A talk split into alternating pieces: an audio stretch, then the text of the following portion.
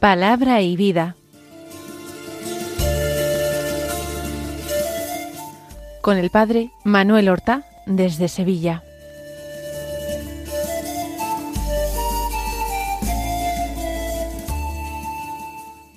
En el nombre del Padre y del Hijo y del Espíritu Santo. Amén. Alabados sean Jesús y María. Muy buenos días, queridos amigos, oyentes de Radio María y seguidores del programa Palabra y Vida. Hoy es el sábado de la trigésimo primera semana del tiempo ordinario, un sábado que es día once de noviembre. En este día la Iglesia celebra la memoria de un santo que ha sido extraordinariamente popular en todo el occidente cristiano. Se trata de San Martín de que nació en torno al año 316 en la región de Panonia, que hoy sería parte de Hungría, de Serbia, de Croacia, de Eslovenia, de Bosnia-Herzegovina, incluso de Eslovaquia y de Austria.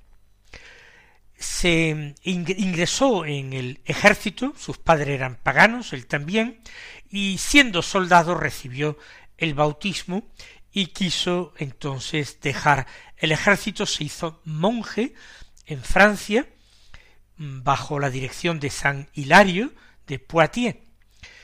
Se ordenó sacerdote siendo ya monje y fue elegido obispo de Tours y fue un modelo de obispos, fundador de varios monasterios, eh, se ocupó de los pobres, mm, se ocupó de la organización eclesiástica y murió santamente en el año 397.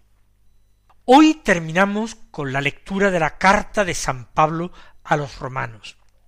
Del capítulo 16, los versículos 3 al 9, 16 y 22 al 27 que dicen así. Hermanos, saludad a Prisca y Áquila, mis colaboradores en la obra de Cristo Jesús, que expusieron sus cabezas por salvar mi vida. No soy yo solo quien les está agradecido, también todas las iglesias de los gentiles. Saludad asimismo a la iglesia que se reúne en su casa. Saludad a mi querido Epéneto, primicias de Asia para Cristo. Saludad a María, que con tanto afán ha trabajado en vuestro favor. Saludad a Andrónico y a Junia, mis parientes y compañeros de prisión, que son ilustres entre los apóstoles, y además llegaron a Cristo antes que yo.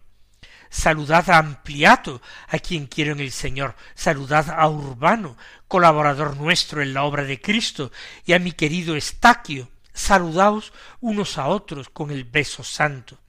Os saludan todas las iglesias de Cristo. Yo, Tercio, que escribo la carta, os saludo en el Señor.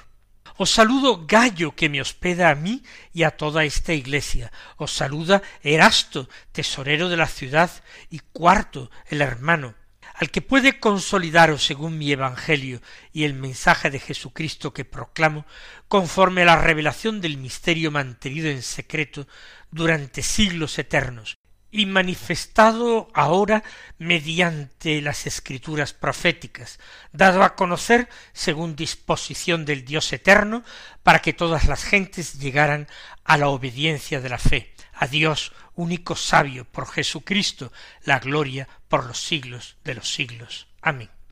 Como vemos, es la conclusión de la carta, los saludos finales. Se citan muchísimos personajes, Prisca y Áquila, mis colaboradores, dice en la obra de Cristo Jesús. Este matrimonio lo conoció en Corinto, le ayudaron en Corinto y después en Éfeso. Dice que expusieron sus cabezas por salvar mi vida. No sabemos de qué manera ni cuándo. Se habla de otros. Epéneto dice primicias de Asia para Cristo. Este Epéneto parece que fue el primero en ser bautizado en Éfeso. María, Andrónico y Junia, mis parientes, no sabemos qué tipo de parentesco era este, ampliato, urbano, Estaquio.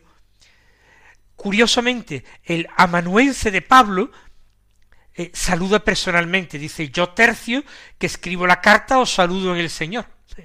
Y luego continúa Pablo, os saluda eh, Gallo, etcétera, Gallo, Erasto, Cuarto, en fin, personajes que eh, no conocemos bien del todo. Y concluye diciendo que al que puede consolidaros según mi evangelio, mi evangelio y el mensaje de Jesucristo, es decir, a Dios, que es el que puede consolidaros en el evangelio y mensaje de Jesucristo, conforme a la revelación del misterio mantenido en secreto durante siglos, ¿eh? a ese eh, Dios sabio, la gloria por los siglos de los siglos. No hay mayor enseñanza en este breve texto que hoy pone la conclusión a la carta a eh, eh, los romanos de San Pablo.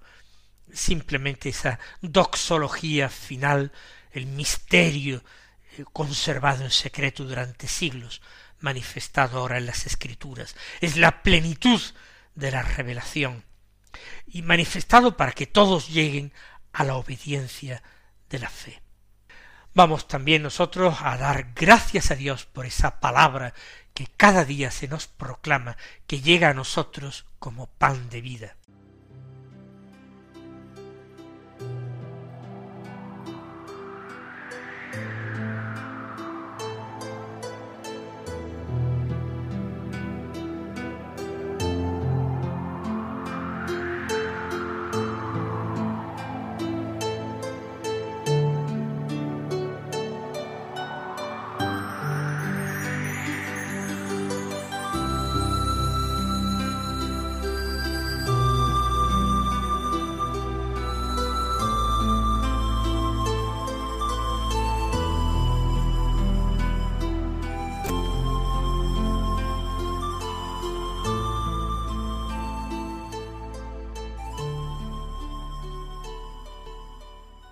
Vamos ahora a escuchar el Evangelio de San Lucas, capítulo 16, versículos 9 al 15, que dicen así.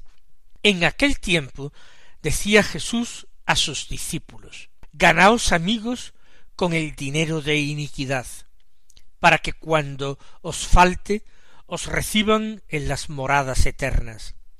El que es fiel en lo poco, también en lo mucho es fiel. El que es injusto en lo poco, también en lo mucho es injusto. Pues si no fuisteis fieles en la riqueza injusta, ¿quién os confiará la verdadera? Si no fuisteis fieles en lo ajeno, lo vuestro, ¿quién os lo dará? Ningún siervo puede servir a dos señores, porque o bien aborrecerá a uno y amará al otro, o bien se dedicará al primero y no hará caso del segundo. No podéis servir a Dios y al dinero. Los fariseos, que eran amigos del dinero, estaban escuchando todo esto y se burlaban de él. Y les dijo, Vosotros os las dais de justos delante de los hombres, pero Dios conoce vuestros corazones, pues lo que es sublime entre los hombres es abominable ante Dios. Recordamos que Jesús había sido invitado a comer en casa de un fariseo, eso ha provocado ciertos enfrentamientos. Ahora en este capítulo dieciséis este enfrentamiento con los fariseos sigue muy vivo, muy encendido. Comienza Jesús enseñando a sus discípulos. Ganaos amigos con el dinero de la iniquidad. ¿Qué quiere decir esto? El dinero de iniquidad es el dinero que se emplea en este mundo que es un mundo inicuo porque está sometido al príncipe de este mundo que es el diablo. La enseñanza es de tipo parabólico y si el Señor emplea comparaciones no es para tomarlas en un sentido inmediato y literal. Con el dinero, con el dinero material, uno puede ganarse amigos. Quizás podremos arguir que no buenos amigos. Jesús dice, ganaos amigos con el dinero de la iniquidad, para que cuando os falten, os reciban en las moradas eternas. Bueno, con el dinero de iniquidad es posible granjearse ciertas amistades y cuando falte ese dinero aprovecharse de esas amistades que me deben cosas para mantenerme en mi situación para seguir siendo recibido entre ciertos círculos de personas. Pero Jesús invita a que cuando falte ese dinero injusto nos reciban en las moradas eternas. ¿A qué se refiere? ¿Al cielo? Sí, sin lugar a dudas. ¿Qué quiere decir Jesús? ¿Que es posible comprar el cielo? En cierta manera, hay que decir, en cierta manera, no se trata de que nosotros compremos con mucho dinero el cielo, sino que en virtud de nuestra renuncia a los bienes materiales, a nuestro desprendimiento interior a estos bienes materiales, a nuestro mantener el corazón en Dios, que es nuestro verdadero Señor, y no en ese falso Dios, que es el dinero. Gracias a esto podremos conseguir que nos reciban en las moradas eternas. Por tanto, para algo vale el dinero y las riquezas de este mundo. ¿Para qué valen?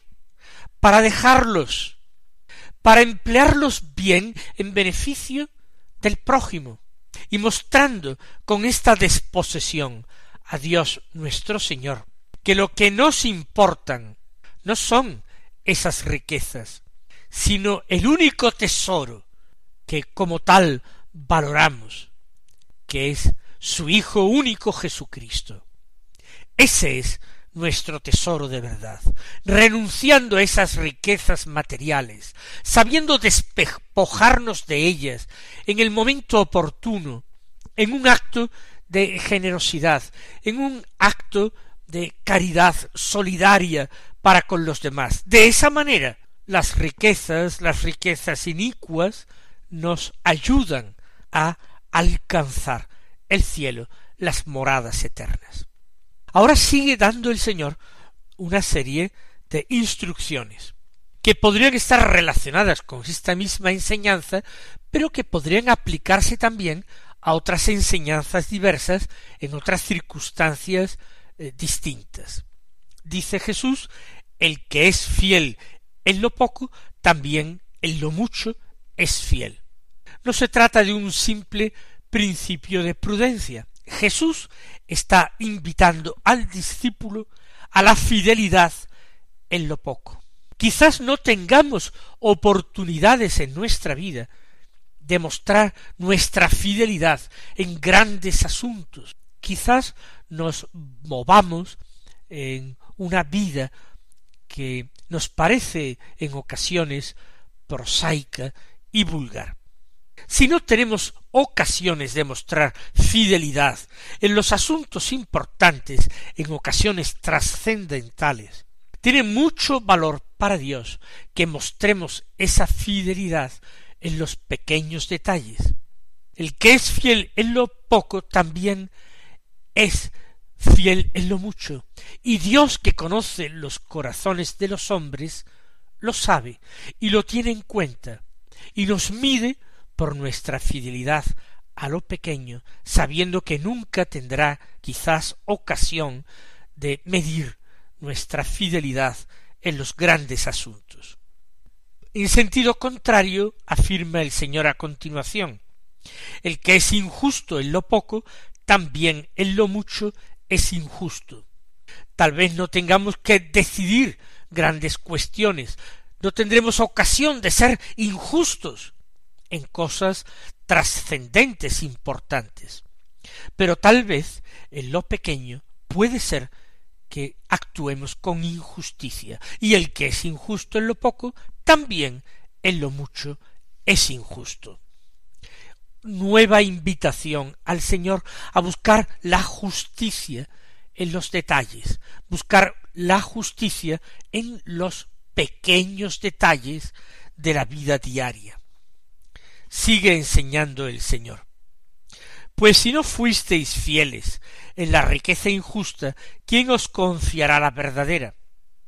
Quizás el Señor se está refiriendo a los fariseos, pero también a los saduceos y a todas aquellas personas que ponen mucho empeño, mucho cuidado, mucho tiempo, mucha ocupación y preocupación en pensar en sus riquezas, en administrarlas, en cuidarlas.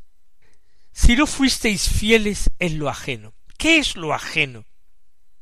Lo ajeno son esas riquezas materiales, que en definitiva no son nuestras, están simplemente prestadas para que las empleemos bien. Pero nunca somos capaces de hacerlas nuestras, porque nuestra vida aquí en la tierra, como castigo por el pecado, camina hacia la muerte. Por tanto, entiendan esto repitiendo otra vez la frase si no fuisteis fieles en la riqueza injusta, si no supisteis actuar con justicia y con confianza hacia Dios en las riquezas materiales de esta vida, ¿quién os confiará la verdadera riqueza?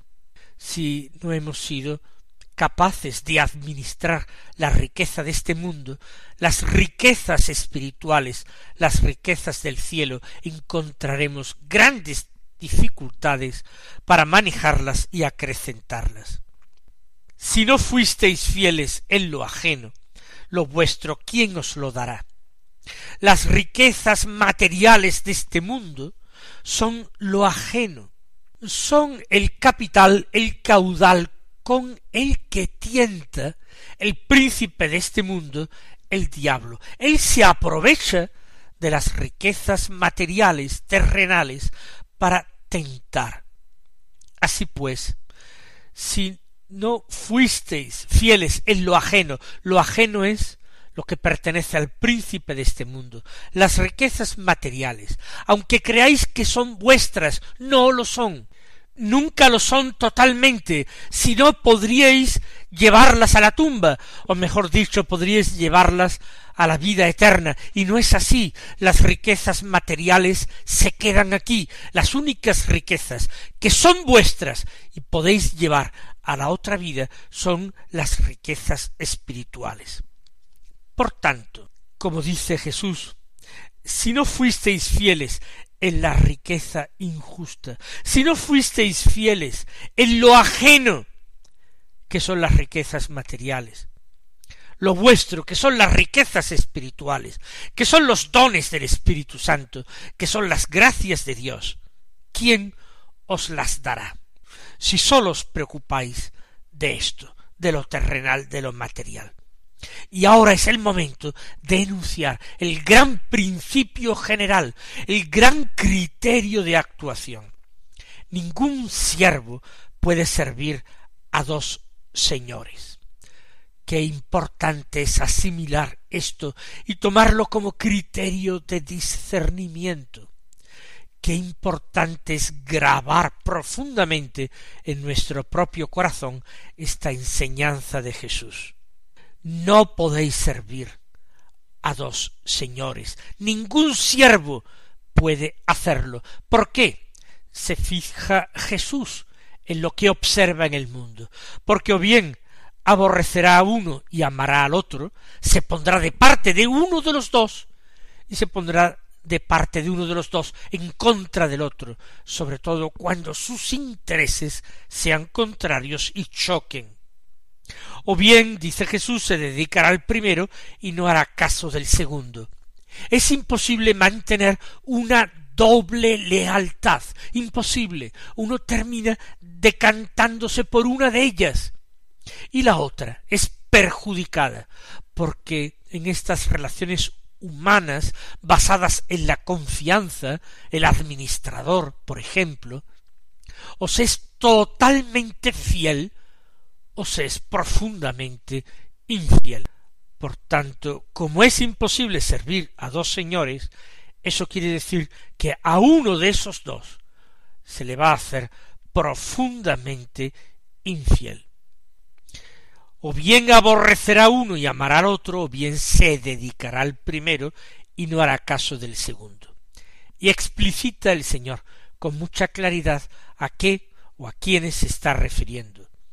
No podéis servir a Dios y al dinero. ¿Qué quiere decir esto? ¿Que hay que ser pobre de solemnidad para servir a Dios?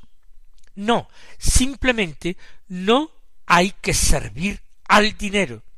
En ocasiones habrá que servirse del dinero para eh, subsistir, para mantenerse, para ayudar a otros, para realizar buenas obras.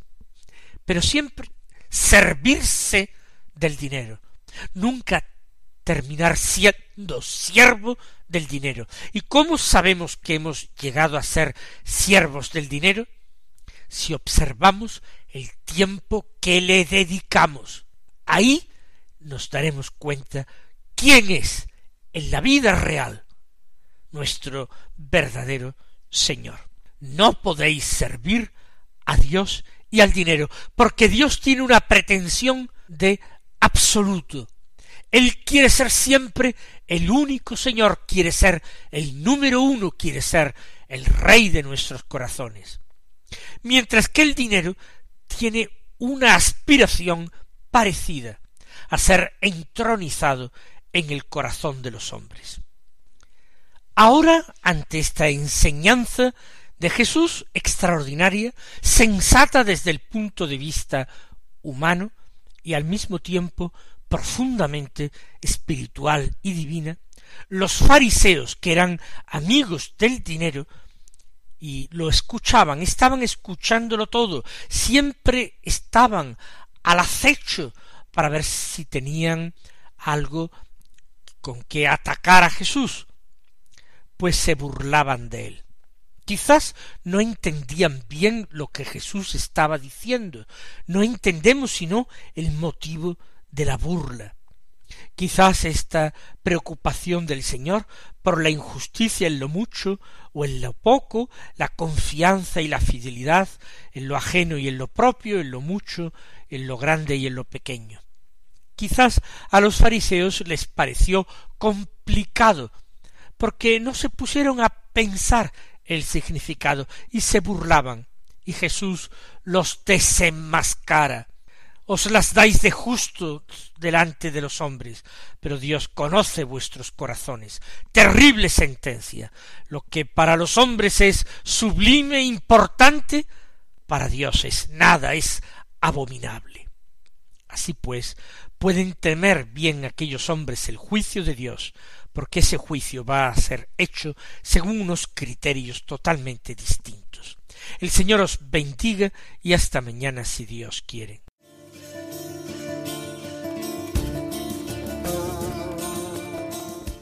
Han escuchado en Radio María Palabra y Vida, un programa que dirige el Padre Manuel Horta.